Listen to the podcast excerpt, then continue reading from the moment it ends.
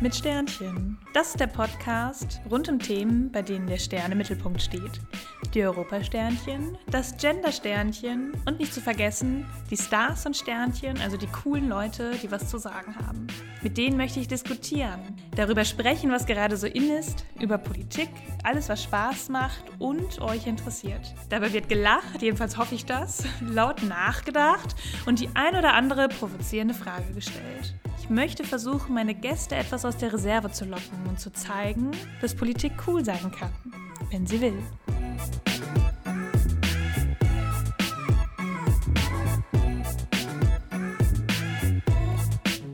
Herzlich willkommen zu einer neuen Folge meines Podcasts. Diese jungen Leute, eine politische Revolution oder nur heiße Luft? Überall sind sie, diese jungen Leute, auf der Straße, auch bei uns in OWL, kämpfen um ihre Zukunft, für ein besseres Klima. In den sozialen Medien sind sie auch ganz präsent, kämpfen für ihre eigene Selbstbestimmung, setzen sich ein und auch in der Politik, um neue Wege zu finden und auch zu gehen. Sie sind also sichtbar, wollen was verändern. Doch manchmal werden sie vielleicht etwas zu oft belächelt und ihnen wird der Mund verboten und es wird auch ganz oft darüber diskutiert, hm, was machen die eigentlich auf der Straße, gehören die nicht auf die Schulbank? Was müssen wir also tun für echte Veränderungen? Dazu habe ich heute natürlich den spannendsten Gast in meinem Podcast, der sich mit dem Thema auskennt, auseinandersetzt und es auch am eigenen Leib immer zu spüren bekommt. Kevin Kühnert, schön, dass du da bist. Danke für die Einladung. Ja, du bist seit dem 24. November 2017 Vorsitzender der Jusos. Also es ist jetzt echt schon eine Ecke Zeit. In der Zeit ist so viel passiert. Dein Leben hat sich ja wahrscheinlich total verändert. Das kann man auf jeden Fall so sagen. Also es sind jetzt äh, na, so 15, 16 Monate etwa. Und ähm, man muss ja dazu sagen, wir, ich bin ja von was ganz anderem ausgegangen, als ich gesagt habe, okay, ich kann mir vorstellen, für den Juso-Vorsitz zu kandidieren. Da liefen die Jamaika-Verhandlungen, da dachten wir, okay, die SPD macht ein paar Jahre Opposition jetzt und von den Jusos nimmt keiner so richtig Notiz. Und dann kam bekanntermaßen halt alles anders. Und ähm, ja, mein Leben hat es einmal bunt durchgewürfelt, kann man sagen. Aber es macht Spaß und das ist das Wichtigste. Wie sieht dein Alltag jetzt so aus? Willst du mal ein bisschen erzählen, mhm. wie so dein Tagesablauf aussieht, dass man sich das vorstellen kann? Weil man sieht dich immer in der Presse und überall bist du irgendwie. Ähm, aber ist das so stressig, wie es aussieht oder wie würdest du das beschreiben? Mhm, ja, jeder Tag ist unterschiedlich. Das macht es, glaube ich, auch so spannend.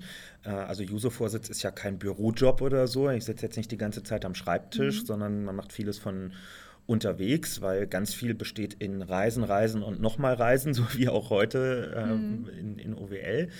Ähm, also Veranstaltungen abends machen, mit Leuten diskutieren, ob tagsüber in Schulen oder abends halt mit Jusos oder SPD-Gruppen oder mit ganz anderen Leuten. Ähm, und dann, ja, am Ende sind wir vor allem ja auch immer noch ein Verband mit 80.000 jungen Menschen, ja. ähm, die das in ihrer Freizeit machen. Das heißt, äh, die großen Veranstaltungen der Jusos finden auch einfach am Wochenende statt, wenn wir unsere Kongresse machen oder ähnliches. Also jeden Tag passiert was anderes und man weiß immer nie so genau, was heute kommt. Also es ist so eine Mischung aus super viel Spaß, aber auch krass anstrengend einfach. Und also was mich irgendwie total interessiert, man, man sieht dich ja im Fernsehen auch in, in Talkshows mit Menschen sitzen, irgendwie, die man vorher vielleicht noch nie getroffen hat. Hattest du da Ehrfurcht, als du das erste Mal in so einer Talkshow saß und dachte, ach Gott, was kommt jetzt auf mich zu? Oder warst du da ganz locker? Ja, das ist natürlich schon ein crazy Gefühl, also überhaupt im Fernsehen zu sein, mhm. ähm, weil ich glaube, man darf einfach nicht daran denken, wie viele Leute zu Hause zugucken, sondern ich versuche mir das immer wie so eine Podiumsdiskussion vorzustellen. Also das würde ich wirklich nur für die Leute, die mit mir in diesem Raum sitzen, ähm, diskutieren, mhm. ähm, so wie man das sonst halt häufig an den Abenden macht und dann fährt der Puls ein bisschen runter und dann kann man sich auch besser auf die Sache konzentrieren.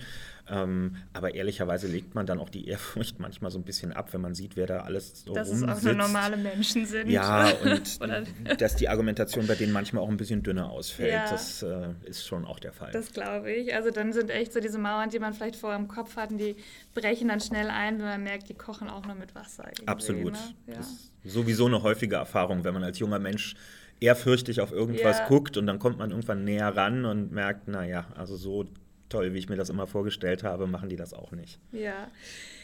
Man kommt aber auch irgendwie immer wieder an seine Grenzen, glaube ich. Ne? Man braucht irgendwie total viel Mut und Ausdauer. Das hast du ja im letzten Jahr total bewiesen, was die GroKo-Debatte anging und die ganzen Streitereien, die es irgendwie auch gab und dass du dich da so positioniert hast. Und ähm, ich glaube, für junge Menschen ist es ja total interessant, mitmischen zu können und Wege auch einfach mal anders zu gestalten. Und das hast du ja auch gemacht. Und jetzt sehen wir es ja gerade, dass super viele Menschen mit mutigem Beispiel vorausgehen, auf die Straße gehen, Greta Thunberg folgen. Ähm, und dann macht es einen doch irgendwie an der Stelle so richtig ärgerlich, dass es Politikerinnen und Politiker gibt, die dann sagen, ach, sie würden sich ja wünschen, Schülerinnen und Schüler würden das in ihrer Freizeit machen.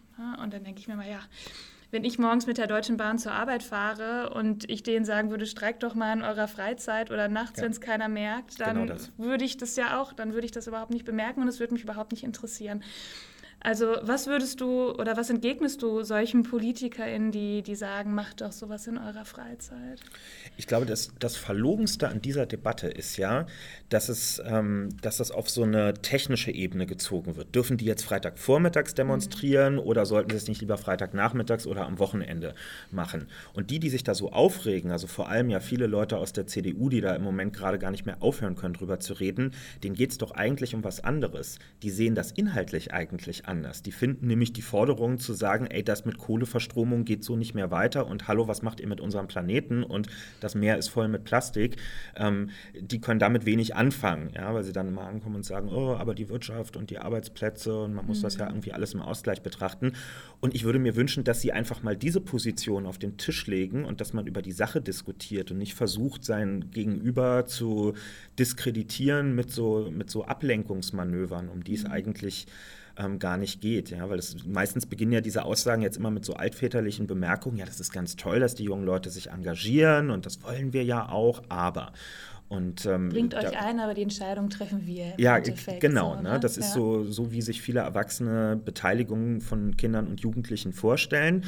Ähm, entscheiden sollen sie nichts, aber am Ende bei der Präsentation dürfen sie mit auf der Bühne stehen und nochmal fürs Foto lächeln. Mhm. Ähm, das ist aber nicht das, was wir, was wir haben wollten. Und ich muss ehrlich sagen, bei, bei Fridays for Future ist es genauso wie bei unserer No GroKo-Kampagne im letzten Jahr. Ich bin manchmal fast erschrocken, wie viel äh, wie viel Zuspruch man allein schon damit bekommen kann oder wie viel Aufregung man erzeugen kann, dass man zu einer Überzeugung steht, äh, die man hat. Ja, das ist ja für, für Klimaschutz zu sein oder eben gegen eine bestimmte Koalition, ist ja jetzt nichts Abenteuerliches. Wir haben ja nicht vom Balkon die Revolution ausgerufen mhm. oder so, sondern wir haben einfach nur gesagt, was unsere Position ist, warum. Und anscheinend sind wir so entwöhnt in der politischen Diskussion, dass schon diese Kleinigkeit zu einer ganz großen Aufregung führt. Das sagt, glaube ich, viel aus. Ja, total.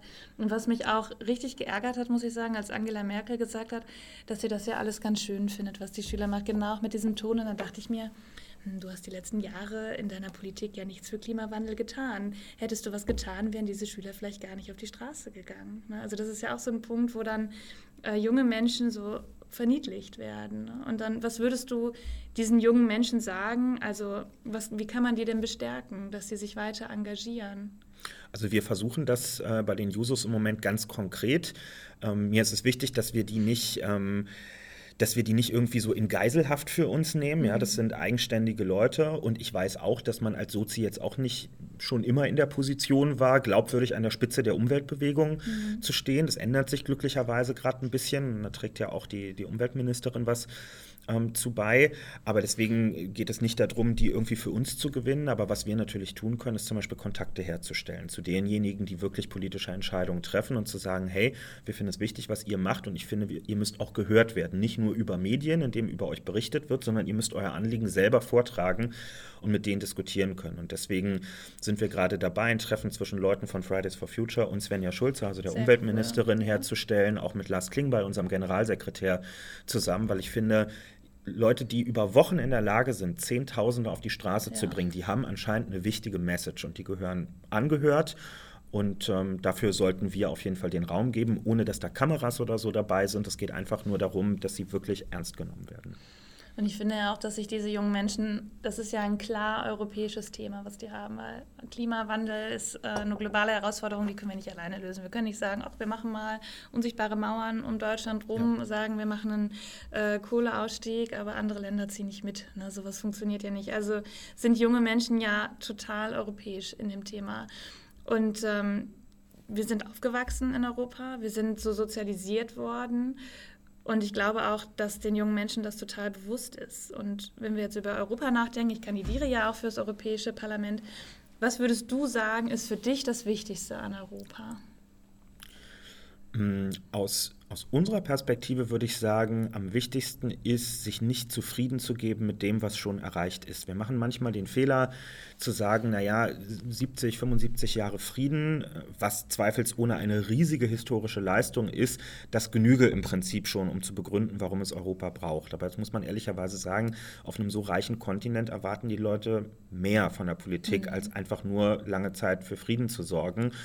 Und ähm, das haben wir auch bei der Brexit-Abstimmung ein bisschen gesehen. Ne? Also nur weil die Leute irgendwie grundsätzlich Europa ganz gut und spannend finden, heißt das noch lange nicht, dass sie, wenn es darauf ankommt, dafür dann auch an die Wahlurne gehen und abstimmen. Und das wollen wir ja eigentlich haben. Das heißt, offensichtlich fehlt es vielen Leuten an ganz konkreten Argumenten aus ihrem eigenen Leben, wo sie merken, das macht Europa für mich besser. Da gibt es so ein paar Beispiele, ja, irgendwie Roaming-Gebühren, die abgeschafft werden oder Streaming-Dienste, die man besser nutzen kann oder wenn man Glück hat, gewinnt man so ein Interrail-Ticket bei einer Verlosung. Mhm. Aber ehrlicherweise so viele haben dieses Glück nicht und ähm, deswegen kommt es halt wirklich darauf an, dass wir jetzt nicht noch mehr Zeit verplempern, Europa auch zu einem sozialen Ort zu machen, wo man halt nicht sagt, naja, habt ihr halt Pech gehabt, wenn Krise ist, dann werden halt Millionen junger Menschen arbeitslos in Italien, Spanien, Portugal und so weiter. Und wir sehen die dann alle hier später wieder in den Cafés in unseren Städten, mhm. weil die bei sich zu Hause keine Jobs mehr finden, sondern das ist unsere Verantwortung und das ist auch das Ergebnis unserer Politik, wenn wir das zulassen. Und da reicht es auch nicht einfach nur ein bisschen Geld hinzuwerfen und zu sagen, macht mal, sondern denen muss geholfen werden, eine ordentliche Ausbildungsstruktur vor Ort aufzubauen, Industrie anzusiedeln, wo Arbeitsplätze geschaffen werden. Und ein Land wie Deutschland muss dann vielleicht auch bereit sein zu sagen, hey, Exportweltmeister zu sein, ist nicht das Allerwichtigste auf der Welt, weil andere sollen auch existieren können. Bei anderen soll es auch noch Produktion geben, soll es auch Arbeitsplätze geben. Es kann nicht die ganze Welt von Deutschland beliefert werden. Total, das denke ich auch. Und ich glaube, dass das ja auch genau der Punkt ist, irgendwie diese Europamüdigkeit, die du damit ja angesprochen hast, die haben ja viele. Ne? Wir haben ein Aufstiegsversprechen gegeben, das wir genau in diesen Ländern nicht eingehalten haben. Und dann ist für mich immer die Frage, wie verkaufen wir denn in Deutschland den jungen Menschen, dass sie wählen gehen sollen, damit auch andere junge Menschen Perspektiven haben? Was würdest du dazu sagen? Es wird einem dann häufig entgegnet, lasst das mal lieber, erzählt darüber nichts mhm. im Wahlkampf, weil die Leute wählen ja für ihre eigenen Interessen und nicht für die Interessen von anderen Leuten. Diese Beschreibung ist wahrscheinlich für viele richtig, aber das ist ja nicht der Gedanke der, der Sozialdemokratie. Und ich finde, wir sollten uns nicht verstellen in Wahlen. Wir treten dafür an, dass es nicht nur hier, sondern nach Möglichkeit überall Leuten besser geht. Und das sollten wir auch nicht verstecken, sondern wir sollten den Leuten klar machen, ähm, wir profitieren auch davon, wenn es anderen in Europa besser geht, weil wir wollen ja von denen auch was haben. Zum Beispiel bei der Flüchtlingsverteilung, dass die auch Leute aufnehmen ähm, und sich auch solidarisch dort zeigen, ähm, dass sie auch was zum Schutz vor dem Klimawandel beitragen beispielsweise und eben nicht sagen, das soll mal alles Deutschland alleine machen. Also wir wollen was von denen und die erwarten natürlich auch was von uns. Und Deutschland ist das größte und wirtschaftlich stärkste Land in Europa, deswegen gucken viele auf uns. Äh, und deswegen sollte man nicht verhehlen, dass man natürlich auch will, dass Europa zum Beispiel mehr finanzielle Spielräume bekommt, um überhaupt investieren zu können. Nicht noch mehr Geld wie bisher, um immer mehr Milliarden sinnlos in mhm. Agrarsubventionen zu stecken, die überhaupt nicht äh, sich angucken, ob da biologischer äh, Anbau betrieben wird oder ob einfach Massenkulturen äh, ausgesät würden. Das brauchen wir nicht weiter. Aber Geld, was gezielt genutzt wird, um Leuten Aufstieg zu ermöglichen, um rechtsstaatliche Verhältnisse zu fördern in Ländern, wo das im Moment bedroht ist, wo die Pressefreiheit nicht gewährleistet ist. Das ist schon wichtig und wir sind eine Schicksalsgemeinschaft. Das muss uns einfach klar sein. In einer Welt, in der acht Milliarden Menschen leben, wartet niemand darauf, was Slowakei, Portugal oder Deutschland sagen. Ja, ob sie auf Europa warten, ist auch mittlerweile schon fraglich. Aber mhm. wenn wir irgendwo gehört werden wollen, wenn wir irgendwo unseren Stempel aufdrücken wollen, dann geht es überhaupt nur gemeinsam. Und daher können wir uns hier nicht wie der Elefant im Porzellanladen als Deutsche benehmen, äh, weil sonst wird der Porzellanladen nämlich irgendwann zugemacht. Und es ist ja auch genauso, wenn man sagt, wenn wir gehört werden wollen, dann brauchen wir ja auch genau diese Menschen, die das transportieren in Europa. Und ich finde, man sieht es, wenn, also wenn, wenn die jungen Menschen auf die Straßen gehen oder dann noch in der Politik, wenn wir Themen setzen, solche Themen setzen wir ja auch durch junge Menschen, ne? weil die andere Sichtweisen einbringen, andere Sachen anders machen oder auch mal neu überlegen. Ich glaube, das ist ja ein total wichtiger Faktor. Du hast eben gesagt, wie viele Leute bei den Jusos dabei sind und dann ähm, finde ich immer, das sind schon viele, aber eigentlich bräuchten wir in der Politik noch viel mehr junge Menschen und zwar vorne und nicht nur in der Basis. Ja. Und ich glaube, das ist eines der, der, oder das ist kein Problem, aber es ist eine Herausforderung, die wir auch als Partei lösen müssen oder die alle Parteien lösen müssen. Da sind wir ja sozusagen echt noch gut dabei. Was würdest du jungen Menschen denn sagen? Also ich werde das auch immer ganz oft gefragt, boah, Sally, Politik ist so staubig, so langweilig, die Wege sind so lang, deine Nachmittage sind alle verplant und der WDR hat mich letztens in einem Interview gefragt, äh, haben Sie überhaupt noch Freunde? Da war ich richtig oh traurig. Habe gedacht, ja, ich habe die, die finden das auch alle gut und das ist natürlich auch der Punkt, dass ich dann zu Hause ähm, darüber erzähle, was ich mache. Mhm. Dann fangen, die, fangen meine Freunde auch darüber an, nachzudenken, hm, ist das vielleicht richtig oder falsch oder sich das anders. Und ähm, dann wird das Private immer mehr politischer, so wie man das ja schon immer gesagt hat. Aber trotzdem müssen sich eigentlich viel mehr junge Menschen einbringen, weil wenn sie sich für Klima einsetzen oder für andere gesellschaftliche Ziele, finde ich es trotzdem immer noch wichtig oder umso wichtiger, dass sie das dann auch in der Politik fordern, dass wir die Leute vorne in der Reihe in der Politik haben. Was würdest du jungen Menschen also sagen, wenn die noch zweifeln, sich zu engagieren? Also wir sollten sie nicht anlügen und sagen, es ist immer nur alles lustig und toll und äh, das begeisterndste Hobby der Welt. Aber bei welchem Hobby ist das schon so? Also ich Fußball kann auch anstrengend sein. Absolut. Ne? Also wenn man, wenn man einen Vergleich zieht, warum gehen Leute ins, äh, ins Fitnessstudio? Doch nicht, ja. weil sie jedes Mal Bock darauf haben, da reinzugehen und sich zu quälen, sondern weil sie irgendwie fit bleiben wollen oder besser aussehen wollen oder mhm. was auch immer. Oder warum machen Leute Gartenarbeit? Nicht, weil sie Bock darauf haben, stundenlang Unkraut aus dem Boden rauszuzupfen, sondern weil sie wollen, dass es im Sommer ein schönes Ergebnis gibt und der Garten gut aussieht und man sich da gerne aufhält. Und im Prinzip sich um, um unsere Gesellschaft, um unser Zusammenleben, um Europa zu kümmern, ist Fitnessstudio oder Gartenarbeit für den Kopf und das Zusammenleben eigentlich, was, was da stattfindet. Ja? Macht nicht immer Spaß, ähm, aber hat am Ende Auswirkungen darauf, wie das Leben hier eigentlich läuft. Ja. Und das, das hat, hat Auswirkungen auf uns alle.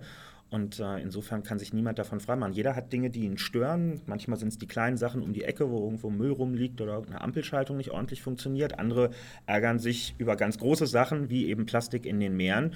Äh, und all das hat eines gemeinsam, wenn sich keiner drum kümmert und niemand sagt, ich versuche es jetzt einfach nicht, mal, ja. dann wird das genauso bleiben und schlimmer werden. Genau, das finde ich auch. Ich habe heute in meinem, ich habe so einen Tischkalender auf der Arbeit stehen, da stehen immer so schlaue Sprüche drin. Und ich habe bei Martin Schulz auch schon einen zitiert, irgendwie passen die immer. Heute war Enid Bleiten äh, auf meinem mhm. Tischkalender. Mhm. Und äh, sie hat gesagt, der beste Weg, Hindernisse zu überwinden, ist, sie als Trittsteine zu verwenden. Das fand ich irgendwie richtig schön. Und ich finde, das passt ja auch eigentlich genau zur Politik. Man darf sie nicht zurückwerfen lassen, sondern sollte die Hindernisse, Hindernisse benutzen, um irgendwie weiterzukommen und ähm, ja, sich direkt sozusagen ähm, wieder umzudrehen und zu sagen, ich mache jetzt weiter ja, das Politiksystem zu verändern, so dass junge Menschen daran Spaß haben. Was würdest du, wenn du es könntest, direkt ändern? Ganz direkt. Mhm. Eine Sache. hm. ähm, Kannst auch zwei nennen. Ich glaube, als allererstes, ähm, ja, weil es, weil es mit allem zu tun hat, als allererstes ging es mir, glaube ich, wirklich um gerechtes Steuersystem, ja. weil das fehlt einfach so sehr. Wir klagen bei so vielen Themen darüber, dass uns Geld für Dinge fehlt, wo 90 Prozent der Menschen sagen, na klar bräuchte es das. Natürlich ist das indiskutabel, dass wir im ländlichen Raum kein funktionierendes Internet haben, dass die Schulen zum Teil aussehen wie vor 50 Jahren und so. Ähm, aber wenn man dann darüber diskutiert, wo man das Geld dafür herholen sollte und dass wir vielleicht mit der Vermögensverteilung, dass das nicht so richtig gut ist, wie das bei uns abläuft, ähm, dann, dann wollen viele nicht mehr weiterreden. Also das mhm. ist eine Sache, die, die mir auf jeden Fall ähm, gegen den Strich geht. Und ja, wenn man mit einem Wunsch, äh, als zweite Sache, wenn man mit einem Wunsch dafür sorgen könnte, dass irgendwie unsere Energiegewinnung von heute auf morgen sauber wäre, ohne dass deshalb Leute ihren Arbeitsplatz mhm. äh, verlieren müssen, dann wäre das wahrscheinlich die Auflösung eines der größten Probleme, was wir im Moment gerade so haben. Total. Also wenn das Samstmorgen bei dir vor der Tür steht und sagt, du hast deinen Wunschpunkt frei, dann wünsche dir das. Das finde ich richtig gut. Ja, Kevin, ich finde, dass du auch total als Vorbild natürlich für junge Menschen da bist, was echt richtig gut ist. Denn ich glaube, Vorbilder tragen dann dazu bei, dass andere Menschen sich denken, was der erzählt, das finde ich richtig und ich möchte, das, ich möchte auch mitmachen. Ich möchte auch ein Teil dieser Bewegung sein. Und ähm, ja, das hoffe ich, dass das auch irgendwie in nächster Zeit so weiter ist. Danke für deinen Mut, dass du das alles so toll machst und ähm, das ist auf jeden Fall nicht selbstverständlich. Ja, und zum Schluss, Kevin, hast du das Schlusswort. Das Schlusswort mache ich ganz kurz. Äh, ich wünsche dir ganz viel Erfolg äh, auf dem Weg Richtung Europawahl. Das werden jetzt, glaube ich, sehr anstrengende Wochen die ja. noch vor dir liegen. Ich wünsche dir gute, gute Unterstützung dabei. Ich nehme die Hindernisse als Trittsteine. Ja. So machen wir das und lesen dabei ein Fünf-Freunde-Buch. Genau, sehr gut. Danke, dass du da warst. Danke dir.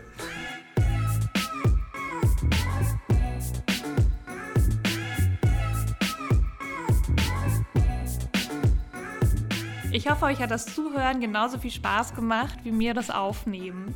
Habt ihr Fragen, Anregungen oder Ideen, vielleicht für neue Gesprächspartnerin oder Gesprächspartner?